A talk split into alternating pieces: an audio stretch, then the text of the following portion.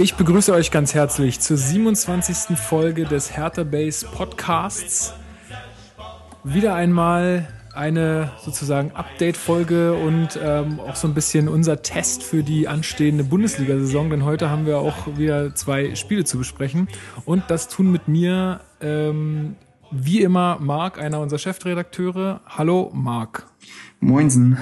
Und der Mann für die Vor- und Nachberichte und auch äh, ein Schreiberling von Uff, von Uff Achse, beziehungsweise derjenige, der das auch mal ins Leben gerufen hat, glaube ich. Hallo Alex. Tachchen. Also erstmal müssen wir natürlich äh, herzliche Glückwünsche loswerden, nachträglich auch in diesem Podcast an unsere alte Dame. Ähm, wir, die hatte ja Geburtstag. Äh, wie habt ihr die so, wie habt ihr das so gefeiert? Ähm, ich habe eine Torte gebacken und ähm, nee, ja, äh, ich war im Büro. Ah, ja, gut. hab dann noch ein, äh, ein kleines Gedicht geschrieben äh, Stimmt, zur Feier ja. des Tages. Ähm, ja, ansonsten hatte man ja da noch das Gefühl, es gäbe vielleicht auch in der Saison irgendwie was zu feiern. Kommen wir ja dann gleich zu. Geht schon los. Da geht's Ja. schon los. Ja. Und du, Marc, wie hast du den Tag so verbracht? Äh, Freudestrahlt, nee, keine Ahnung. Ist ja immer ganz schön, aber ob das nun wirklich den Tagesablauf tangiert, ist dann, glaube ich, eher eine andere Frage. Für manche Leute vielleicht schon, wer weiß. Ja, Nein, also war auch äh, nicht ganz ernst gemeint. Aber wir haben tatsächlich ein schönes Gedicht von Alex äh, auf unserer Homepage www.herterbase.de. Könnt ihr euch mal durchlesen. Ganz kreativ, der Junge. das klingt genau. ja schon eher ironisch als alles andere. Nein, war Ganz überhaupt nicht, war überhaupt nicht ironisch gemeint. Alles gut. Alles gut. Ähm, ja, heute soll es wie gesagt schon um die Spiele in der Europa League gehen. Äh, Hin- und Rückspiel gegen Brøndby IF und ähm, anschließend wollen wir noch so ein bisschen äh, auf alles andere, was noch so in der Zwischenzeit passiert ist, was Transfers angeht. Ähm, ja, Ausblick auf die nächsten Wochen. Welche Spiele stehen an, wann und wie und wo und weshalb und warum. Genau. Und starten können wir eigentlich gleich mit dem Hinspiel gegen Brøndby. Ja, ausverkaufter Friedrich-Ludwig-Jahn-Sportpark. Ähm, für mich, also was ich so mitbekommen habe im Fernsehen, ich konnte ja leider nicht dabei sein aus entfernungstechnischen Gründen. Ähm, super Stimmung, vor allem fand ich so. Ähm, ja, Schiedsrichter von Game of Thrones. Ja, Ja, oder. Jana Steinhaus. Ne, wie, Oder Matthias Schweighöfer. ne, wie heißt die von Game of Thrones, die so ähnlich aussieht? Jen von Tar. Ja, genau. Also der Schiedsrichter sei ihr sehr ähnlich. Ja. Ähm, Nachzugucken auf meinem Twitter-Profil, ich habe das mal verglichen. genau, da gibt's so ein schönes bei der Geburt getrennt. Ja, wie das die elf Freunde so schön macht immer. richtig. Genau. Ähm, Niklas Stark war spielberechtigt, weil wir das in der letzten Folge ähm, noch mal angesprochen hatte. Das ähm, Sportgericht hat da entschieden, dass er doch spielen darf, war aber nicht in der Startformation. In der Startformation waren eh einige, also waren jetzt keine großen Überraschungen. Ähm, Jahrstein im Tor und das Einzige, was halt, was man erwähnen könnte, wäre, dass ähm, Weiser auf der rechten Seite im Mittelfeld war und dahinter dann Pekarik. Aber, also, weil in der letzten Saison hat ja oft äh, Genki Haraguchi auf der Position gespielt. Aber gut. Ähm, ja, ansonsten keine großen, besonderen äh, Vorkommnisse bei der Startaufstellung oder habt ihr da irgendwelche anderen Einwände? Nö. Nö. Ja, genau. Und ja, äh, also wer möchte das Spiel mal ein bisschen zusammenfassen? Marc, du machst es doch immer ganz gut. Soll ich, ja? Alles Ja. klar. Ähm, ja, also es fing so an, wie man sich das eigentlich erwartet hatte. Sturm- und Drangphase von Brøndby in den ersten zehn Minuten, ganz zorniger-like. Und äh, zudem muss man ja auch sagen, dass Herthas, dass es Herthas erstes Test, äh, Pflichtspiel war. Das heißt, man musste sich auch erstmal ein bisschen finden, ins Spiel reinkommen. Und da war es klar, dass man nicht von Anfang an dominant sein wird. Das heißt, die ersten zehn Minuten gehörten Brøndby. Es war jetzt aber nicht mit den absoluten Großchancen verbunden. Ähm, danach kam Hertha immer besser ins Spiel, hat dann so, ja, ab der 25, 30. Minute haben sie es eigentlich recht gut kontrollieren können, haben immer wieder gute Angriffe gefahren und ähm, in der 28. Minute äh, hat sich das dann auch ausgezahlt. Ibize, äh, Vorlage Weiser und Ibisevic mit einem grandiosen Fallrückzieher macht das 1 zu 0. Also Kam so ein bisschen aus dem Nichts eigentlich, fand ich. Also klar Ja, hatten wir also- das, das Spiel besser im Griff, aber war so, es war nichts Zwingendes Nee, davor ist zu richtig, sehen und ähm, kam Ja. so ein bisschen unerwartet. Ja, ist auch ganz lustig. Ich habe das halt mit meinen Eltern zusammen geguckt und meine Mutter meinte dann so, ja, so langsam ist doch ein bisschen einschläfernd, ne? Und eine halbe Minute später macht Ibisevic dieses Tor, dann, dann waren, glaube ich, wieder alle wach. Ähm, nee, ja, und dann haben wir halt das 1 zu 0 gemacht und danach war es ja insgesamt, äh, hatte ziemlich lange so weiter, bis dann halt irgendwann ähm, ja, äh, Brentby reagiert hat, hat dann Hani Mukta zum Beispiel gebracht in der 60. Minute, den kennen wir ja noch gut. Und mit dem kam dann auch ein ganz schön neuer Schwung in die Partie. Also Brentby hat dann nochmal echt versucht zu drücken, hatte auch ein paar Chancen, so ist nicht. Ähm, und letztendlich konnten sie aber keine nutzen, sodass es 1 zu 0 ausging, wo alle Herr Tanner, glaube ich, erstmal wirklich durchgeatmet haben. Man dachte sich, erstes äh, Pflichtspiel gegen den Gegner, der ja schon recht gut im Saft steht, der auch äh, gut kicken kann, das weiß man ja mittlerweile dann auch. Ähm, 1 zu 0 gewonnen im Hinspiel, kein Gegentor kassiert. Das sah erstmal alles ziemlich gut aus. Ähm, und ich fand auch für das erste Pflichtspiel ähm, der Saison ging das auch echt in Ordnung. Also ähm, es hatte sich nicht angedeutet, was äh, im Rückspiel passieren sollte. Und ähm, man konnte schon zufrieden sein auf jeden Fall mit der Partie.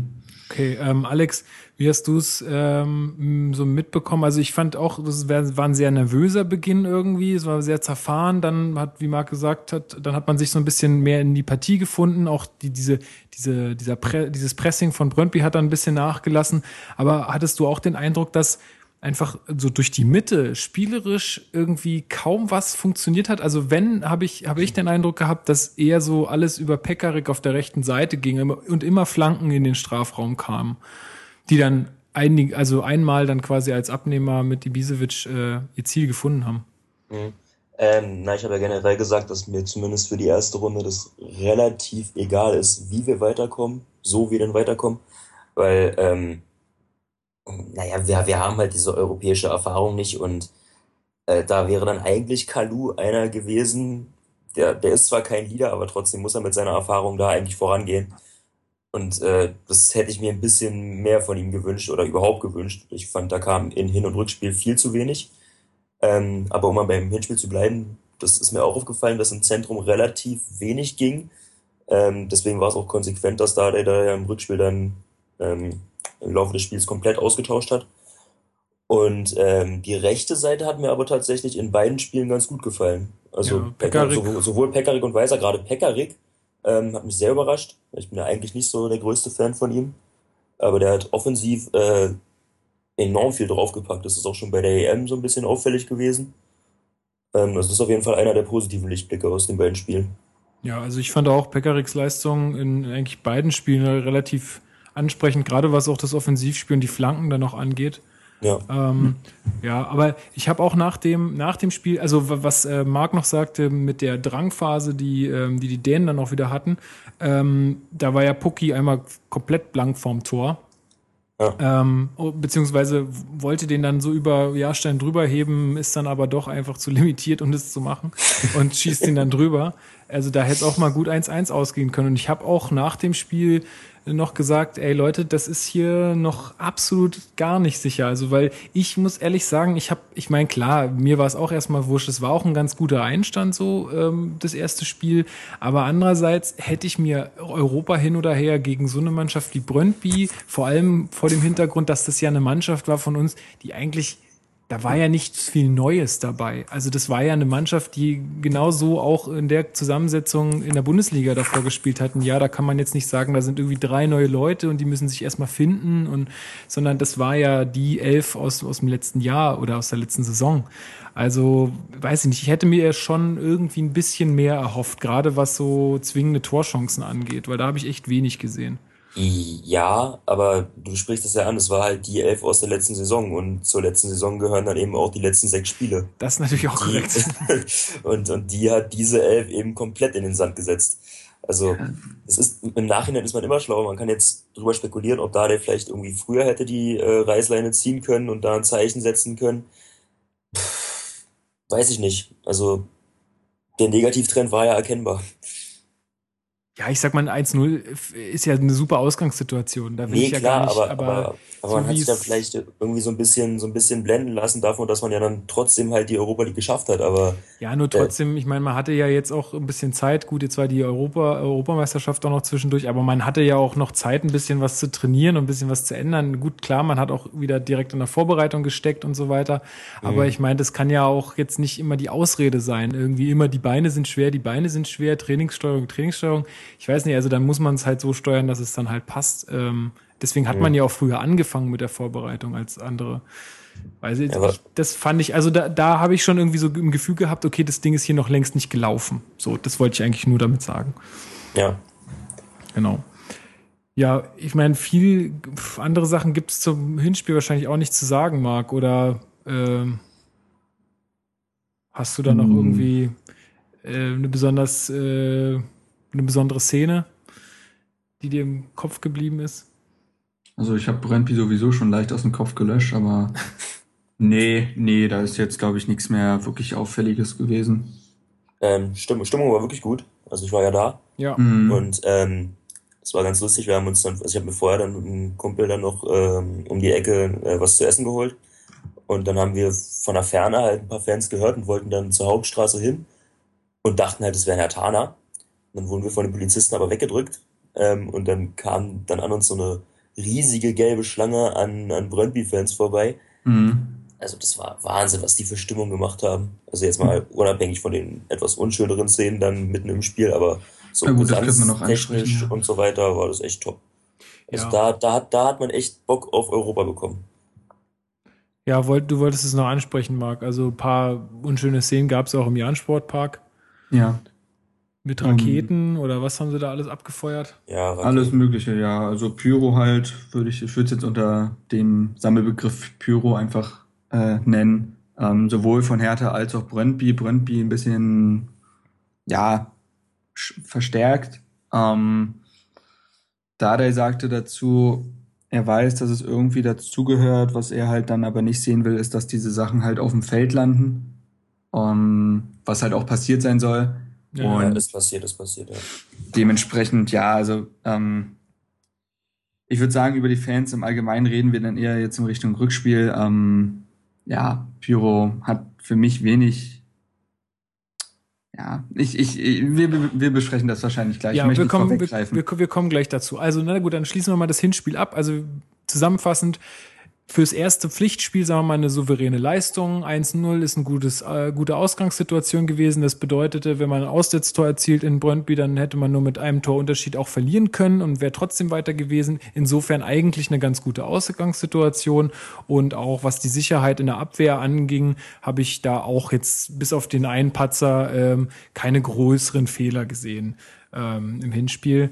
Kommen wir dann mal gleich zum Rückspiel. Ähm, wollen wir, ähm, dann fangen wir doch einfach gleich mal an mit den, mit den Fan, mit den Fansachen oder den Sachen, die es da zu besprechen gibt. Also was ich gleich als Anf am Anfang ähm, als Message bekommen habe, war 100 bis 150 Leute äh, von, von den Hertha-Fans sind mit Masken, Sturmmasken schon im Block gestanden. Alex, du warst Ja. vor Ort. Er- Erzähl doch mal ein bisschen. Ja, also ich, ich fange mal am Anfang an. Ähm, ich, war- ich war ja nicht wie sonst äh, mit, mit meiner, mit meiner Jungstruppe unterwegs, sondern ähm, habe ja an der Ostsee Urlaub gemacht mit meiner Freundin. Und ähm, wir waren dann in Kopenhagen und haben das dann mit dem Spiel am Abend verbunden. Ähm, Zufällig. sodass- Na Mensch, da spielt ja Hertha, Schatz. Was ist denn da los? Und ich hatte zufällig ein Ticket. Oh, Ups, ich habe eine Karte. Ähm, nee, dadurch habe ich von den Situationen vor dem Spiel halt relativ wenig mitbekommen. Ähm, ich habe dann nur von einem Freund erfahren, dass es irgendwie von Beginn an ziemlich unübersichtlich gewesen sein soll, weil ähm, also der Block wurde wohl gestürmt, das wurde mir so geschrieben. Ähm, aber Hertha Mhm. hatte ja eh kommuniziert, dass man alle Hertha-Fans, die ein Ticket haben, egal für welchen Bereich, in den Auswärtsblock lotsen will. Keine Ahnung, wie die das logistisch gemacht haben. Aber jedenfalls kamen auch über die anderen Eingänge äh, Leute, die auf der Haupttribüne Karten hatten, in den Auswärtsblock. Also hinter mir war dann sogar noch einer, der hat sich beschwert und sagte, er, will, er wolle lieber auf der Haupttribüne sitzen als im Gästeblock. Mhm. Gut, aber die mussten dann trotzdem in den Auswärtsblock, keine Ahnung warum. Also ich weiß nur von, von unseren Podcast-Kollegen von Damenwahl, der eine von den beiden, der war ja auch vor Ort und der saß sogar, also der war nicht im Gästeblock. Nee, okay. er hat es geschafft, äh, auf die Haupttribüne oder Gegentribüne, weiß ich gar nicht, zu kommen. Okay. Ja, ähm, ja und dann ähm, komme ich da rein und ähm, dann geht's da die Treppe hoch in den Auswärtsblock und dann stehen mir da schon 20 Leute mit Strommaske gegenüber und ich dachte mir schon, okay, ähm, was soll das? Ähm, da waren jetzt aber keine Anzeichen von, von Gewalt oder ähnlichem, aber ich meine, allein die Außenwirkung, äh, wenn da Leute mit Strommaske stehen, ist schon mal. Ja, die sollen ja, die sollen ja einen weiblichen Ordner äh, ja niedergetreten oder ähnliches haben. So wurde so habe ich es auch im Internet lesen können. Also Ach echt, ja? Ja, also ein Ordner, eine, also einen weiblichen Ordner hat es wohl wirklich erwischt. Ja, es, es, gab, es gab dann auch zwischendurch äh, Gewaltszenen im Blog, also da haben sich dann sogar noch untereinander ähm, irgendwelche Leute geprügelt, weil jemand in einer Zürich-Jacke auf einmal bei uns im Blog stand und dann sind äh, zwei Leute mit Strommaske auf die rauf, also auf den Typen drauf. Ähm, dann mussten erst die Kapos schlichten.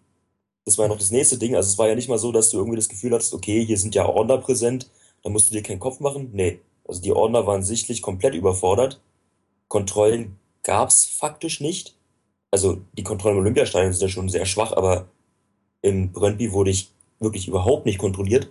Okay. Also nicht das, mal, nicht mal, das nicht bei mal dem Hinspiel, ja. Also, ja, ja, das bei dem Hinspiel. Und also, was man auch noch kurz einwerfen sollte, äh, ganz kurz, ähm, es gab ja auch einen Anschlag, würde ich mal sagen, auf den Hertha-Bus. Also da kamen ja auch anscheinend ja. irgendwelche Leute in der Nacht und haben denen halt irgendwie die Frontscheibe demoliert. Das wahrscheinlich, war wahrscheinlich auch so ein bisschen in den Köpfen drin. Mhm. Nee, also man, man kann, also in, in Anbetracht der schwachen Kontrollen kann man wirklich nur froh sein, dass äh, die nur in Anführungsstrichen Pyrotechnik mit reingeschmuggelt haben. Also die hätten da sonst was mit reinnehmen können, wenn sie mhm. gewollt hätten. Mhm.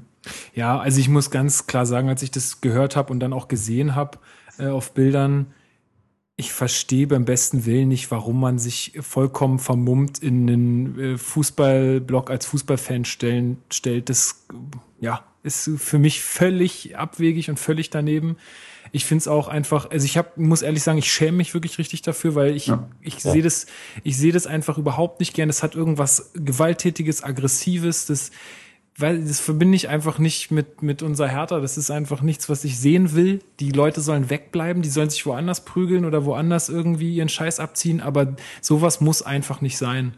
Ähm, gut, und was man dann während des Spiels gesehen hat, die ganzen Bengalos ähm, und das ganze Feuerwerk, was da abgebrannt wurde. Es, es schadet, es, es schadet, eigentlich, es schadet nur. Es ist für diese drei Minuten, für die Leute, die da im Block stehen und die da diese Fackel hochhalten, vielleicht ganz geil.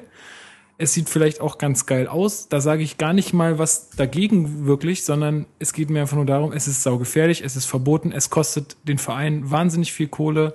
Und ich bin auch der Meinung, dass das den Spielern auch nicht gut tut auf dem Platz. Mhm. Weil wenn da hinter dem Tor und die, also die Tribüne war nicht weit vom Tor weg, wenn da hinter deinem Tor, weißt du nicht, 100 äh, Vermummte stehen und irgendwelche Pyros abbrennen, also ich weiß nicht, ich, vielleicht bin ich da auch zart beseitet oder so, aber ich würde mich nicht äh, wohlfühlen. Auch nicht als. Kommt ja auch der äh, Rauch, kommt ja aufs, aufs Feld. Eben, und ich würde mich echt nicht wohlfühlen als Spieler. Selbst von der eigenen Mannschaft, wenn es meine Fans wären, würde ich mich einfach nicht wohlfühlen. Vor allen Dingen nicht, wenn ich dann auch noch hinten liege, weißt du? Du weißt ja nie, wie solche ja. Leute reagieren ich, ich weiß halt auch nicht, was die Intention mit diesen Sturmmasken war. Also, dass gezündet werden würde, das war ja klar. Also, ich meine, wir spielen in Europa, das ist ein Auswärtsspiel, also da musst du mit rechnen. Aber warum die dann da sich mit Sturmmasken hinstellen, das ist für mich völlig unverständlich, weil das hat so eine, wie du gesagt hast, so eine Gewaltintention. Also auch wenn die nicht mal was gemacht hätten, ist ja allein die Bereitschaft dadurch schon, also du hast ja das Gefühl, da passiert was wenn ja. da 100 Leute mit Sturmmasken stehen. Es war ja nicht so, dass das irgendwie nur ein Bruchteil gewesen wäre, dass da vielleicht irgendwie fünf Leute sich einen Spaß machen. Nein, die standen da kollektiv. Ja, ich glaube, da geht's dann um, um, ums auch erkannt werden und so. Also ich denke mal, das ging ja, dann auch klar. schon um, um die Pyrotechnik und so, dass da halt auch dann keiner irgendwie belangt werden kann am Ende. Aber ich finde es halt einfach sau feige und äh, daneben. Weißt du, wenn sie das unbedingt machen wollen, dann sollen sie doch ihre Gesichter zeigen. Ich kann doch nicht für irgendwas stehen und irgendwie äh, rufen, Pyrotechnik äh, äh legalisieren, Emotionen respektieren oder andersrum oder wie auch immer. Ähm, und dann mein Gesicht nicht zeigen. Also dann stehe ich dafür halt einfach nicht ein. Sorry. Ja, und das ist, das ist auch, das ist, genau das ist der Punkt. Dieses, diese Feigheit, es geht mir auch so auf den Sack auf gut Deutsch. Dieses, es, ich, ich, ich, habe, für, weil, also ich habe kein Verständnis dafür. Guck sagen wir jetzt mal, äh, ich finde Pyro total toll. So. Aber ich bin Fan von dem Verein. So. Und ich weiß, es ist klar, man weiß es doch, der Verein muss dafür blechen, wenn ich das tue. In dem Moment, wo ich dann aber am Pyro anzünde, unterstütze ich den Verein noch nicht mehr, dann bin ich kein Fan. In meinen Augen sind das keine Fans mehr, weil sie vorsätzlich ihrem eigenen Verein schaden. Egal, es ist doch egal, ob sie Pyro mögen oder nicht. Es ist strafbar. Ja, und also das, ich verstehe sie stellen, es nicht. Sie stellen ihre Vorlieben gegen, äh, also höher als die des Vereins. Und damit ist es schon, dann, dann, und wenn, dann und wenn unterstützen sie ihn einfach nicht mehr, so wie ganz du genau. sagst. Und es wird niemals, es wird niemals eine ordentliche Diskussion mit dem DFB oder DFL stattfinden, solange das die ganze Zeit auch praktiziert wird, weil die sich sagen, wir sind doch nicht, wir sind doch nicht blöd, wir lassen uns doch nicht auf der Nase rumtanzen, indem wir konstruktive Gespräche führen wollen. Natürlich können wir darüber reden, dass auch sie Fehler gemacht haben in der Kommunikation, okay, aber es glaubt doch wohl niemand, dass die DFL sich hinstellt und konstruktive Gespräche führen wird mit Leuten, die es vorsätzlich die ganze Zeit machen. Also es wird niemals eine normale Diskussion stattfinden können, solange die Vollidioten es weiter praktizieren. Ja. Also ich, es, es, es, es, findet, es wird niemals ein Fortschritt stattfinden. Ich sag mal so, also man sagt ja dann auch häufig, ja, mit solchen Leuten kannst du ja auch nicht reden. Also ich bin schon der Meinung, dass du immer mit, mit den Kapos oder mit den Leuten, die da auch so ein bisschen den Hut aufhaben, mit denen kannst du schon reden. Das sind ja keine Idioten so. Also ja, erstmal so, das, ja. Aber das, das die müssten, Punkt. die müssten sich halt auch dafür einsetzen, dass sowas nicht passiert. Ja, genau, Thema, Thema Kapos, das fand ich, also ich kenne die nicht persönlich, ich bin ja nicht drin da in irgendwelchen Szenen oder so weiter, aber das fand ich extrem unglücklich. Also ich verstehe diese äh, Motivationsreden und das ist auch wichtig, um die Fans, ähm, also um die, die eigene, ähm, na, die eigenen Fans anzustacheln. Ähm, oh, wie war denn seine Wortwahl? Also der, der eine Capo meinte dann, ähm, dass ähm, im Block äh, kann alles passieren, aber es darf nichts auf, aufs Feld fliegen und äh, die können, also so sinngemäß von mir aus könnte den ganzen äh, Block hier anzünden, aber es darf nichts aufs Feld fliegen.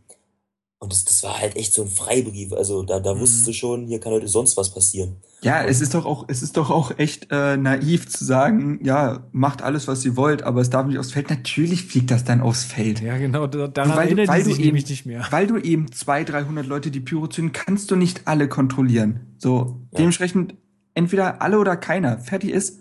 Und ja, ich, ich, ich finde, ich finde, also ja, ähm, ich gebe euch recht, aber also ich sehe Biotechnik immer ein bisschen unproblematischer, aber ich fand das mit den Sturmmasken viel, viel schlimmer, weil da, damit erzeugst du eine, eine Angststimmung bei den eigenen Fans. Also ich meine, ich hatte da Leute im Blog, die hatten wirklich Angst, weil du weißt ja nicht, was, was die vorhaben. Ja, genau, also, genau. Ja.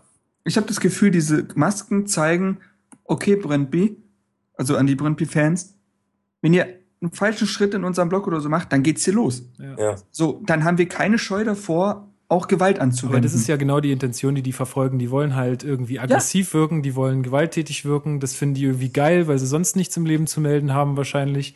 Ich habe keine Ahnung, aber das ist halt so und das geht einfach nicht. Sorry, aber die Leute sollen bitte einfach wegbleiben, ja? Also das kann, das braucht braucht keiner. Also dann dann habe ich lieber 150 Leute weniger im Blog, ja, aber die sind so. halt wenigstens friedlich und machen halt auch wenigstens Stimmung. Ich meine, alles was ähm, alles, was Anführungsrufe und so angeht, das ist ja super. Und wenn die Leute da auch mitfahren, ey, derbsten Respekt, cool, dass die das alle machen. Aber solche Aktionen müssen einfach nicht sein. Das ja. darf, darf nicht sein. Und ich verstehe auch ganz ehrlich nicht, warum man, also wie du schon meintest, äh, Alex, dass da so wenig Kontrollen sind und dass da auch dann nichts unternommen wird. Das sieht man doch die, dass diese Leute da sind. Und ich meine, vielleicht bin ich da auch ein bisschen naiv und äh, schätze das alles falsch ein und vielleicht hat das die Polizei auch alles richtig gemacht. Aber ich hätte jetzt mal spontan gesagt, ich wäre da hingegangen als Polizei, hätte gesagt, Masken aus oder wir schmeißen euch raus. Fertig. Ja, ja weil wie sollen die Fans denn reagieren? Mit Gewalt, ja gut, dann fliegen sie so oder so raus. Also, ja. also man kann ja nicht großartig verlieren, wenn man sich da als wirkliches, äh, ja, als ähm, Kontrollinstanz hinstellt, sei, sei es Ordner, Polizei oder auch, weiß ich nicht wer, ähm, finde ich auch, man hätte reagieren müssen. Und ähm, Gut, wir hatten, die wir hatten die Diskussion schon letzte Saison, als es ja. mal, als unsere Hertha-Fans sich in Hamburg so schon vorm Spiel so krass daneben benommen haben und nach Berlin zurück mussten. Mhm. Ähm, ich wirklich, ich, ich schäme mich so hart dafür. Ich finde auch, also wir, wir als Hertha Base, ich finde, wir haben mittlerweile schon eine Größe erreicht, dass wir uns auch das, äh, klar positionieren sollten. Ja, müssen so. wir machen. Mhm. Und auch Alex, ich weiß, du siehst Pyro ein bisschen anders, aber wir sind ja einer Meinung, wenn es darum geht, dass solange es verboten ist, man es auch nicht tun sollte, weil ja, ja. so. Ja. Und, und das, das sollten wir auch nochmal schriftlich irgendwann festhalten, aber wir als Hertha Base distanzieren uns sowas von klar von Pyro, Gewalt oder sonst irgendwelchen illegalen oder nicht erwünschten Fanaktionen. Und wir, wir distanzieren uns von diesen Leuten und ich finde persönlich für mich, das ist immer diese, das ist zwar eine Phrase äh, irgendwo, es ist als Phrase verschrien, aber für mich sind das keine Fans, weil sie in dem Moment vorsätzlich ihrem, ihrem Verein schaden. Und ja. dementsprechend äh, fehlt mir jegliches Verständnis, unserem Verein schaden. Es, es fehlt mir an jeglichem Verständnis und es macht mich sauer und es macht mich traurig. Ja, kann ich dir nur beipflichten. Also, ähm, ja, das, also wenn das irgendjemand ähm, vielleicht auch mal kommentieren möchte von euch Hörern oder vielleicht da auch eine andere Meinung zu hat oder vielleicht auch noch äh, mehr, mehr darüber weiß. Also vielleicht hat da ja von euch irgendjemand welche Informationen, warum diese Masken da waren und was das alles zu bedeuten hatte, dann gerne in die Kommentare schreiben. Ähm, wir wollen da auch in Austausch gehen mit euch. Ist jetzt nicht so, dass wir uns jetzt hier hinstellen und sagen, das ist alles scheiße und jetzt reden wir nicht mehr drüber, sondern das soll ja auch äh, ständiger, also ständiger Austausch sein. Ja, das ist ja der Punkt. Also, wir wollen ja einen Austausch aber der findet von der anderen Seite ja nicht statt. Genau. Du kannst ja nicht mehr sagen, als die, als wir stehen offen dafür da. Wir sind, wir machen die, wir, äh, weißt du, wir hören äh, Stimmen und so weiter. Mehr kannst du ja gar nicht machen. Ja. Weil auf, auf die, auf diese Eierköpfe zugehen noch extra und sagen, ach kommt, wir, wir machen das mal und so. Das ist sicherlich das falsche Signal. Aber wir, finde ich, als Hertha Base mit einer mit einer Größe von, ich sag jetzt mal, über 8000 Likes und zigtausend äh, Website-Klicks und pipapo. Ich will jetzt nicht größer machen, als wir sind, aber nur mal eine Dimension aufzuzeigen. Wir als irgendwo Fan-Instanz mittlerweile haben uns ja, positionieren uns klar, stehen aber auch gleichzeitig halt immer von Fans für Fans und stehen dafür da, dass wenn irgendwo ein Austausch stattfindet, dass wir sehr gerne moderieren. Ja, ich würde mich auch ähm, mal freuen, wenn auch ganz ehrlich auch mal zu solchen Aktionen der Verein eine größere, also größere Eier hätte und da auch mal sich mehr hinstellt und mal sagt. Das macht ja kein Verein. Und das, ja, aber das geht mir auch auf den Sack, weil die Vereine, die haben dann Angst, dass sie sich mit der Fanszene verscherzen. Aber ganz ehrlich, solche Leute brauche ich doch dann auch nicht. Also ich brauche solche Leute nicht, die mich irgendwie Hunderttausende von Euro kosten im Jahr. Das brauche ich doch nicht. Ja, das Problem ist aber, sobald du die halt rausnimmst, sind, sind auch viele andere nicht mehr da. Siehe Hannover zum Beispiel, da war es ein anderer Grund, aber sobald du dann ähm, ja, du musst es halt Carpus richtig erklären. und so weit, sobald du Carpus und so weiter aus dem Stadion wirfst, ist das Ding halt auch still. Ja, ja, ja. Und das ist äh, davor, davor haben sie halt Angst. Besonders im Olympiastadion brauchst du halt irgendwo noch ein Organ, was Stimmung macht. Das verstehe ich ja auch alles. Ist ja gar nichts mehr. Aber bin, ja, ich bin, ich bin, ich bin auch davon überzeugt, dass auch ein Großteil der Fans und auch ein Großteil der Ostkurve mit sowas nicht konform geht. Und ja. da muss halt auch jeder, wir machen es jetzt halt auf diesem Wege und da muss jeder irgendwie seinen Mund aufmachen und jeder versuchen, irgendwie seinen Teil dazu beizutragen. Weil sowas schadet unserem Verein nur, sowas schadet unserem Image. Und ganz ehrlich, wenn du 3-1 in Brøndby, Brøndby verlierst und dann mit Sturmmasken im Block stehst, dann guckst du da auch aus wie so eine Wurst, ey. Also, ich meine, wenn ja. wir jetzt die 7-0 abgeräumt hätten oder so, dann sieht es anders aus. Aber so, es ist doch einfach nur lächerlich. Also keine Ahnung. Naja, gut. Also ich glaube, wir haben unseren Standpunkt klar gemacht. Ja.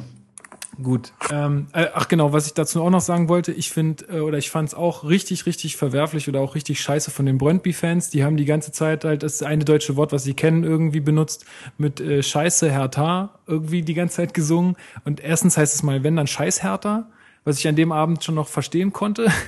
Aber ähm, es ist genauso mies. Also ganz ehrlich, wenn dir nichts Besseres einfällt als, also wirklich, das war ja bestimmt 30 Prozent der Zeit haben die nur das gesungen.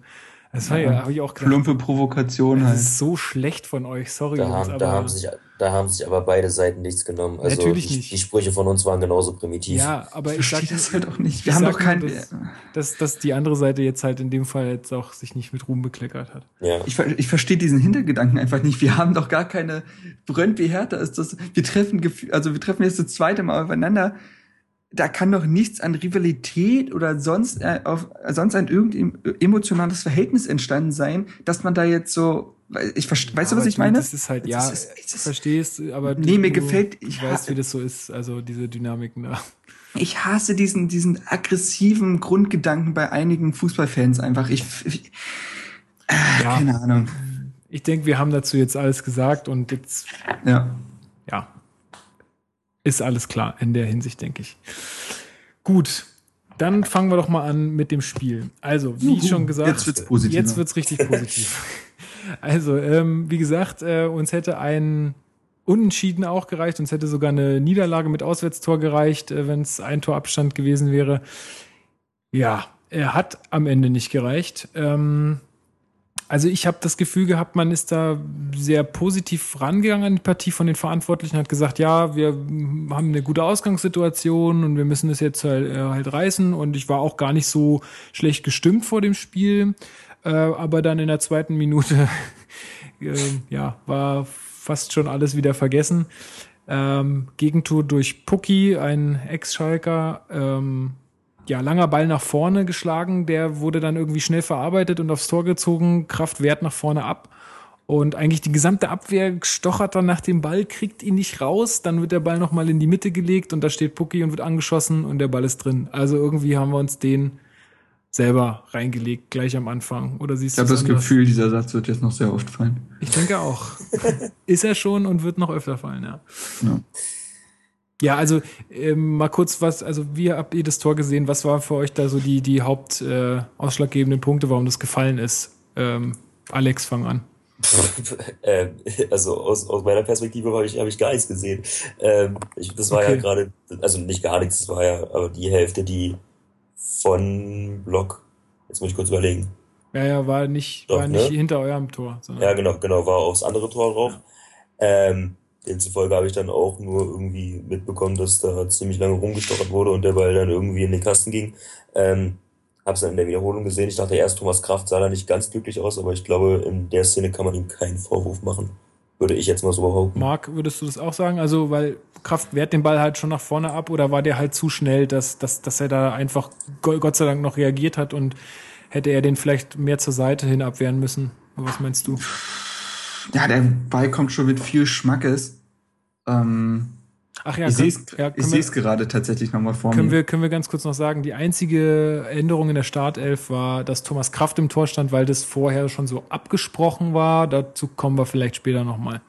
Ja, also ähm, wie gesagt, der Ball kommt auch echt mit viel Krav äh, Krawum ums Eck, ähm, so dass Kraft eigentlich erstmal nur reagieren muss ich würde ihm, ja, es, natürlich kannst du sagen, der muss seitlicher weggeschlagen werden, aber das sagt sich auch so einfach. Ich würde tatsächlich jetzt Kraft bei dem Tor keinen Vorwurf machen. Ähm, also, was dann halt eher die Frage ist, ob, ob man irgendwie Pucki besser zustellen muss, aber das geht dann auch sehr schnell. Also, es ist halt mh, einfach Chaos da hinten. Ist halt, ja, es ist halt ja. echt Chaos, aber ich würde tatsächlich äh, Thomas Kraft da jetzt nicht ähm, Schuld zuweisen oder ähnliches. Das glaube ich ist, äh, das wäre zu einfach. Okay. Gut, ne, danach gab's, äh, ich hatte sie jetzt nicht mehr, die war auch nicht mehr in den Highlights drin, die Situation. Danach gab's noch irgendeine gefährliche Situation. Also das hatte ich mir zumindest notiert, aber ich hatte es noch irgendjemand von euch im Kopf. Aber ich, also du mag jetzt vielleicht, weil ähm, Alex hat auch nur die Highlights gesehen. Aber da war auch Langkamp sah da auch irgendwie nicht gut aus, weil er da irgendwie wegknickt so komisch oder irgendwie. Ach so, das Ding. Ja, also keine Ahnung, Langkamp wirkt halt, äh, wirkte halt hüftsteif wie ein 80-Jähriger in der Szene. Ganz und schlimm, ja. dreht sich halt, ach, ja, nee, also das, die, diese Szene äh, war so ein bisschen sinnbildlich für das Spiel von Sebastian Langkamp an diesem Tag. Also ähm, hüftsteif, äh, reaktionsarm, zu langsam mental wie körperlich, ähm, einfach überhaupt nicht auf der Spur. Also ja. ja. Kann man, denke ich, so sagen. Ja, dann äh, so in der neunten Minute oder so gab es eine gute Chance für uns, ähm, wo Darida in den Strafraum reingeht und dann nochmal zurücklegt auf Plattenhardt äh, und der dann aus ja, etwas weiterer Distanz abzieht und, glaube ich, auch übers Tor zieht. Also der ja, Ball kam rein übers Tor. Tor. Schon ähm, Schade, dass äh, Ibisevic links nicht angespielt wurde. Also so wie ich das gesehen habe, war der relativ blank auf der linken Seite. Den hätte man vielleicht noch ein bisschen besser in Szene setzen können. Darida hätte auch einfach mal schießen können. Ja. Also, ja. Kann man auch das denen auch gedacht. Gut, da kommen wir vielleicht später dazu, dass es auch so ein Knackpunkt war, dass, dass sich da wenig getraut wurde irgendwie. Mhm. Ähm, danach habe ich mir so notiert in der 16. Minute für mich ein klares Handspiel. Ja. Im Strafraum. Ja, also, ich weiß nicht, das äh, ist jetzt wieder, ich, ich, ich werde da immer also ich bin ja eh immer meistens dafür, dass es dann Handspiel war. Aber ähm, na Mensch. Ich weiß nicht, dass also für mich hätte man da pfeifen müssen und Ja. Dann, ja gut, hätte wenn und aber, ne? Aber, also, da seid ihr mir, mit mir einer Meinung. Du, Alex, Ja. du hast es nicht gesehen, oder? Äh, doch, das war ja dann auf die Echt? War das auch in den Highlights Kurve. drin? Ach so, das war auf die Nee, aber Kurve. das, aber das, das war ja dann auf die Kurve. Ach so, okay. Weil das war Also- nämlich in den Highlights nicht mehr drin. Hm. Aber da war ich mir eigentlich während des Spiels schon 100 pro sicher, dass der da seine Körperfläche vergrößert, beziehungsweise den Ball mit dem Arm halt auch so ein bisschen runternimmt. Ja. Ähm, ja, da war aber relativ, Brian von Tart hat sich da relativ schnell entschieden. Ah nee, Quatsch, das war ja sie gar nicht mehr. Wer war denn Mhm. Nee, das Schiedsrichter? war Wer war denn Kamil? Giel, ein, ein Pole. Ah ja, okay. Also der Pole hat sich dann dafür entschieden, dass das kein Handelfmeter war. Ja. Ja, also ich habe dann auch gesagt, so bis, also ich habe dann auch in unsere Gruppe geschrieben, bis zur 29. Minute hätte ich, aber habe ich auch nicht gesehen, warum wir hätten weiterkommen sollen an dem Abend. Also es war bis dahin irgendwie gar nichts zu sehen, bis auf diesen einen Distanzschuss von Platte. Ähm, ich fand es absolut schlimm, was wir da so angeboten haben, bis dann auf einmal äh, ja wieder eine Flanke auf Ibisevic kommt und er mit einem überragenden Kopfball. Also es wirklich kann man nicht besser machen. Den kriegst du halt echt nur, wenn du in der Form von Ibisevic bist. Genau. Wer, wer hat die Vorlage gegeben, Marc? Hast Peter Pekarik. Ja, hatten wir ja auch schon äh, Also, beim unterstreicht seinen Offensivdrang. Ja, genau. Also das war wirklich schön. Und da hatte ich auch schon wieder so ein bisschen mehr Hoffnung, dass es dann jetzt wieder vorwärts geht. Aber 34. Minute. Äh, kurz danach, ähm, ja, der Ball kommt wieder, wird wieder so nach vorne gesteckt. Ja. Ähm, und äh, Plattenhardt, äh, ja, weiß ich nicht, verschätzt er sich, Marc? Oder wie, wie was, was, Mm, was passiert da? Rutscht der irgendwie weg? Oder Ja, also der Ball kommt und ja, also ich, ich kann. Ich, das ist so schwierig. Einerseits sagt man, sieht er extrem unglücklich aus, andererseits kann er auch, weiß ich nicht, ist ein Bein auch nur äh, bis zu einer gewissen Länge halt lang. So, also ähm, der Ball wird halt rechts nach rechts schräg gespielt vorne und Plattenhardt grätscht halt dazwischen, trifft den Ball aber nicht richtig, so dass der Ball doch noch durchkommt. Daraufhin ist der Weg halt frei und Pucki legt an Kraft links vorbei. Ähm, drei, vier, also fünf Meter vom Strafraum so. Also vor, vor Kraft halt. Ähm, ja, sieht halt unglücklich aus, Plattenhardt in der Szene, aber ich, hm, ja. Also, ich glaub, wie gesagt, ich sein schon, Bein dass ist er, halt- sich, dass er sich da ein bisschen verschätzt hat. Ja, das kann gut sein. Das kann gut sein. Ähm, ja. Kann, ja, kann ich jetzt nicht mehr viel Geistreiches zu sagen. Ähm, äh, Ja, aber auch, man muss, also kann man jetzt festhalten, auch wieder ein Tor, was irgendwie durch so einen äh, individuellen Fehler ja. äh, passiert ist, ne? Ja, bitter. So, dann, äh, das wäre ja auch noch alles in Ordnung gewesen, sagen wir mal. Ähm, dann war Halbzeit erstmal. Und ähm, ja, Umstellung gab es da noch nicht groß. Ähm, aber kurz nach Anpfiff der zweiten Halbzeit ähm, wieder das 3-1 durch Pucki. Äh, das war ja jetzt dann auf der Seite vom Hertha-Block. Alex, hast du das gut mitkriegen können? Wie, wie hast du die Entstehung von dem Tor gesehen? Wer, was ist da schiefgelaufen? Ich habe ich hab dann nur noch gesehen, wie, wie Schellbrett dann den Ball verloren hat und ähm, wir hatten direkt, also dann, dann war ja, also keine Ahnung, wer von denen, also halt nicht Pucki am Ball und äh, hat dann den Ball quergelegt. Da musste ja Pucki nur noch einschieben, weil ja hinten alles offen war, weil du ja mit so einem Ballverlust nicht rechnen kannst, Also weil ich der hab's nicht so passieren darf. Ich habe es gesehen, dass, also ich habe es mir vorhin in den Highlights nochmal angesehen. Ich, war das nicht Brooks? Also der Ball wurde von, von Kraft äh, zu Langkamp gerollt auf Ja. die rechte Außenseite. Genau. Brooks passt nach innen, wieder quasi ans Strafraum-Eck, äh, äh, Quatsch, Nee. Langkamp. Nee, nee, nee, Langkamp Nee, passt nee, zu nee, Schellbrett. pass auf. Kraft Zu passt zu zu, Schell- Langkamp und Mhm. Langkamp passt zu Schellbrett, was Langkamp niemals tun darf, weil Schellbrett halt schon einen Brøndby-Spieler im Rücken hat. Mhm, genau, der, Äh, der dieser geht dann auch. entscheidend dazwischen, sodass der Rückpass von Schellbrett auf Kraft halt ungenau kommt. Äh, da geht dann also der Brøndby-Spieler dazwischen. Kraft steht halt noch äh, rechts am äh, rechts vom Tor weg, also ewige Meter. Mhm. Ähm, und der Pass kommt in die Mitte und Puki muss halt nur noch einschieben. Also so wie ich das jetzt raushöre, würdest du sagen, der Pass von Langkamp zu Stellbrett war äh, der Fehler, weil er sehen Ja. muss, dass da jemand von hinten kommt und Ganz genau, mit vollem, also in vollem Tempo kommt halt ein Brøndby-Spieler in den Rücken von Schellbrett. Ähm, und inwieweit Schellbrett das halt wusste, ist, ne, ist halt so eine Sache. Er passt, will zurück zu Kraft passen, kriegt es aber nicht hin, weil halt der Fuß vom Brøndby-Spieler dazwischen ist. Also Ähm, der Fehler beginnt auf jeden Fall bei diesem Pass von Langkamp, der den Ball dann einfach lang rausspielen muss, anstatt äh, bei Brøndby, die ja sowieso pressing-intensiv spielen, da jetzt noch irgendwie Kurzpassspiel zu probieren. Also das darf Langkamp nie tun. Mhm. Ja, ja, sehe ich ähnlich. also und wenn, dann muss man Shelbert halt irgendwie noch, noch warnen oder so, noch mehr kommunizieren und sagen, ey, pass auf oder was weiß ich, keine Ahnung. Weil er ja. sieht es ja nicht in der Situation. Shelbert kann ja auch gar nichts anderes machen, als zum Ball laufen und zur Kraft zurückspielen. Also was bleibt dir denn übrig? Ja, also er steht nun mal mit dem Rücken zum Gegenspieler. Ja. ja also, ich, also, Shelbrett hat sicherlich kein glückliches Spiel gemacht, genauso wie Lustenberger. Die beiden sind momentan, und das sage ich als auch als Shelbrett-Fan, ähm, ähm, die beiden haben wirklich nicht gut gespielt. Da war, die haben null das Tempo bestimmt, ähm, die waren null dominant im Mittelfeld, haben da eigentlich gar nichts auf die Reihe bekommen. Aber da muss ich sagen, es ist halt sehr bitter für Shelbrett irgendwie, weil er da einen sehr unglücklichen Pass bekommt. Ja. Ja, ähm, dann reagierte Dardai auch, äh, also 3-1, das hätte, also das hat jetzt ja, wenn man es jetzt so sieht, nicht gereicht. Äh, wenn wir noch ein Tor geschossen hätten, dann wäre das Ganze wieder auf die andere Seite gekippt.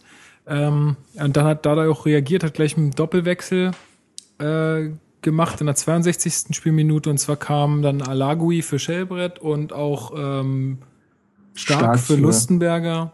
Also wie du sagst, er hat genau quasi auf diese Schwächen, die er dann auch ausgemacht hat, dann reagiert.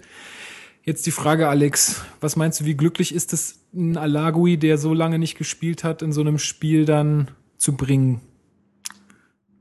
Ähm, ja, katastrophal. Ähm, also Entschuldigung, aber ich verstehe den Gedanken schon, dass man dann nochmal irgendwie so einen anderen Stürmertypen als Ibisevic bringen will. Aber so lange wie Alavi raus war in so einem entscheidenden Spiel, kannst du den nicht bringen. Also der braucht auch erstmal wieder seine Zeit, bis er reinkommt. Der war ein Jahr komplett raus. Und dann soll er in, in Europa äh, plötzlich das Ruder rumreißen. Also Julian Schieber wird sich auch gedacht haben, ich bin im falschen Film. Also ja, da hätte ja, Schieber für mich wesentlich mehr Sinn gemacht. Ja, da, da wäre wahrscheinlich das Argument gewesen, dass Schieber halt äh, zu ähnlich zu Ibisevic ist. Also Klar, aber, halt, Spiel, aber, spielerisch ging doch eh nichts. Also ja, ja, aber ganz halt ehrlich, jetzt, also ich, ich muss auch sagen, ich fand die Entscheidung falsch, aber Alagui war auf keinen Fall schlechter als seine Mitspieler. Der war nee. sogar, der war sogar recht auffällig. Also ich Darum gefühlt in der letzten Viertelstunde, ich meine ja nur, äh, rein spielerisch gesehen war es jetzt ja, also ich, auch, ich fand auch, er hat auch ganz gute Anlagen gezeigt. Ja. Also er hat auch ganz gute Situationen am Ball gehabt. Er hat sich vielleicht teilweise manchmal nicht getraut, einfach zu schießen, wo ich mir gedacht habe, jetzt genau, zieh doch, das ist, dann, doch das ist der Punkt. Ab. Das ist der Punkt, dass dann die letzten Prozent halt nicht da sind. Die letzten genau. Prozent Selbstvertrauen, Fitness. Ja, genau, was man dann damit erklären kann, dass er einfach so, so noch ja. nicht, noch nicht voll drin ist wieder. Und da ist dann halt Business. auch die Sache. Also entweder, weil Alagui hat ja dann eher, äh, ja, also hinter den Spitzen gespielt, ne? Er war ja mehr so Hängespitze Zehner. Mhm. Ähm, und dann ist der Punkt, also entweder bringe ich dann sofort Schieber oder ich bringe halt einen Stocker, der erst in der 84. Minute kommt, bringe ich halt früher und der spielt das für Alagui. Weißt du, was ich meine? Also, also die, die Einwechslung ähm, war auf jeden Fall nicht glücklich, nein. Ja.